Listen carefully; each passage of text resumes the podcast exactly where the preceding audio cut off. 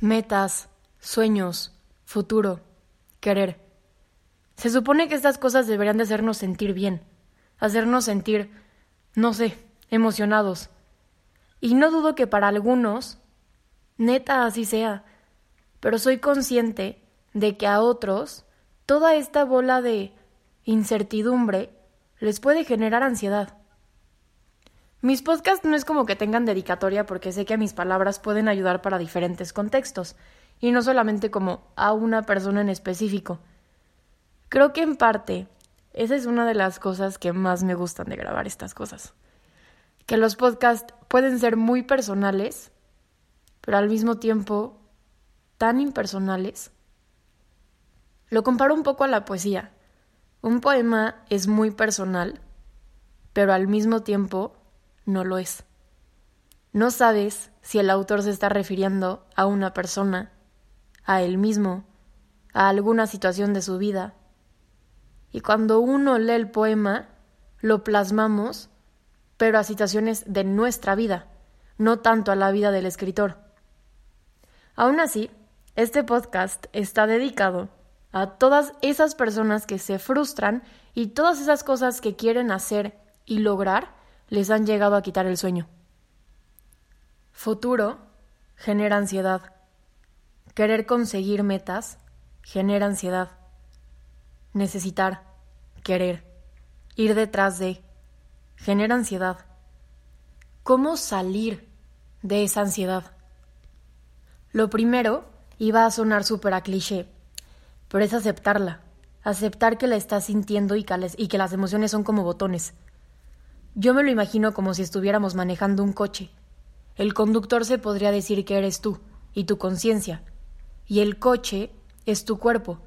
Y si a tu coche se le prende por ahí un foco, no manejas en plan, no, no es cierto, no está prendido, todo está bien, voy a ignorar que se le prendió el foco. Y muchas veces, la neta, eso es lo que hacemos con las emociones las ignoramos y justo por ignorarlas, luego el coche nos deja tirados a medio camino. Las emociones están ahí para sentirse, no para ignorarlas, pero tampoco para alimentarlas. Ojo con eso. En plan, si tu coche te marca que tiene poca gasolina, no vas a irte a manejar de norte a sur sabiendo que te va a dejar el coche tirado. Porque luego, ¿qué hacemos? Sentimos esa ansiedad y esta es como una fogata, y nosotros con nuestros propios pensamientos le echamos más leña. ¿Cómo puedo sentir esa ansiedad que me provocan todos mis quereres del futuro, pero sin que la emoción me controle y yo después poder salir de esta? Prefiriendo. Y esto es algo que me hago conmigo, que hago conmigo misma, y que se lo he dicho también a algunos amigos que traen la cabeza vuelta loca por todas las cosas que quieren hacer y conseguir, y está cool. Tipo, si no anhelaras nada del futuro, también te diría como de, a ver, pues entonces, ¿para qué estás vivo? ¿A qué viniste, a qué viniste al planeta? Lo que ya no está padre es que esos quereres y esos anhelos y esas metas te empiecen a sofocar al grado en el que ni siquiera puedas dormir tranquilo por estar pensando en todas esas cosas que quieres. Si tú cambias la palabra necesitar por la palabra preferir, la ansiedad se acaba. Sueltas el querer, sueltas el necesitar. Por supuesto que todos preferimos llegar a cumplir ciertas cosas. Prefiero llegarle a todo eso que me estoy proponiendo, pero no lo necesito. Y al no necesitarlo, como ya lo había dicho, se acaba la ansiedad. E incluso eso me permite poder concentrarme bien en la ejecución de conseguir lo que quiero. Tú no eres eso que quieres. Tú no te llamas José Jeep último modelo o Jimena un millón de seguidores en TikTok. Y suena tonto, pero es que pareciera que se nos olvida. Todo lo que se te ocurre que está en el futuro no te va a hacer más feliz, no te va a cambiar la vida como crees que te la va a cambiar. ¿Cómo sé esto? En el momento en el que consigas eso que según tú tanto necesitas, te juro que en ese momento vas a querer conseguir una cosa más. Es como cuando te compras esos tenis que tanto querías, vas a estar feliz un mes y luego de ese mes vas a querer comprar otra cosa. O como cuando dices de que no manches, si bajo dos kilos ya me voy a aceptar a mí misma y todo, eh, y voy a ser súper feliz y me voy a sentir súper bien. ¿Y qué pasa? bajas esos dos kilos y ay, es que no es suficiente. Ahora me tengo que arreglar la nariz. Te arreglas la nariz y no. Ahora me tengo que arreglar los dientes. Y así sucesivamente. Y quiero que me entiendan. No está mal querer mejorar. Lo que está mal es depender de esas cosas que quieres. Lo que está mal es depositar toda tu felicidad ahí. ¿Qué te hace creer que si no eres feliz ahorita, vas a ser feliz cuando tengas la babosada que se te ocurra? Una pareja, una casa, una camioneta, cualquier mensada que se te venga a la cabeza. Es muy diferente ir detrás de esas metas desde un lugar de amor y no desde un vacío emocional. Si vas desde el vacío durante el proceso te vas a ir arrastrando y además, cuando consigas eso que querías, te vas a sentir más vacío todavía. Y si vas desde un lugar de amor, en el que te gusta y disfrutas tú aquí y ahora, vas a poder disfrutar, uno, del proceso y dos, de cuando tengas lo que querías. Y siento que neta ese es el punto. Entender que es un juego.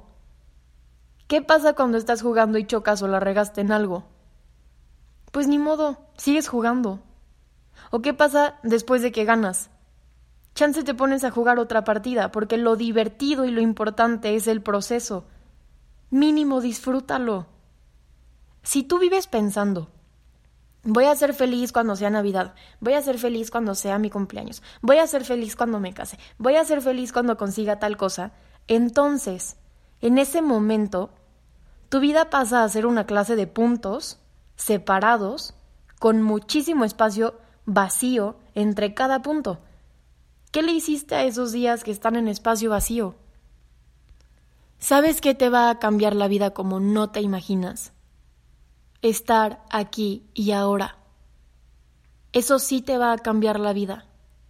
Así que suelta eso que crees que te va a hacer feliz, eso que crees que necesitas, que quieres, que te urge. El otro día justo vi una conferencia en donde el cuate decía todo lo contrario y le decía a la gente de que que te urja llegar a, a donde quieres, sé muy impaciente para que lo consigas más rápido. ¿Para qué? Buena onda. ¿De qué te sirve ir detrás de tanto y conseguir tanto si por dentro te estás muriendo y te sientes súper mal? Todo este rollo de las metas a mí me hizo mucho daño, me lastimó un montón. Querer ir y necesitar e ir detrás de puras estupideces. Y de esto hablo un poco en mi TED Talk, que no ha salido, pero cuando salga pues obviamente se las comparto. Además, lo malo de todo esto es que el día que consigues eso que quieres, todo vuelve a empezar. Sientes un vacío gigante y crees que necesitas conseguir otra cosa para así poder llenarte y así se te va la vida, creyendo que se basa en conseguir cosas y la ironía es que cuando las consigues, te sigues sintiendo vacío.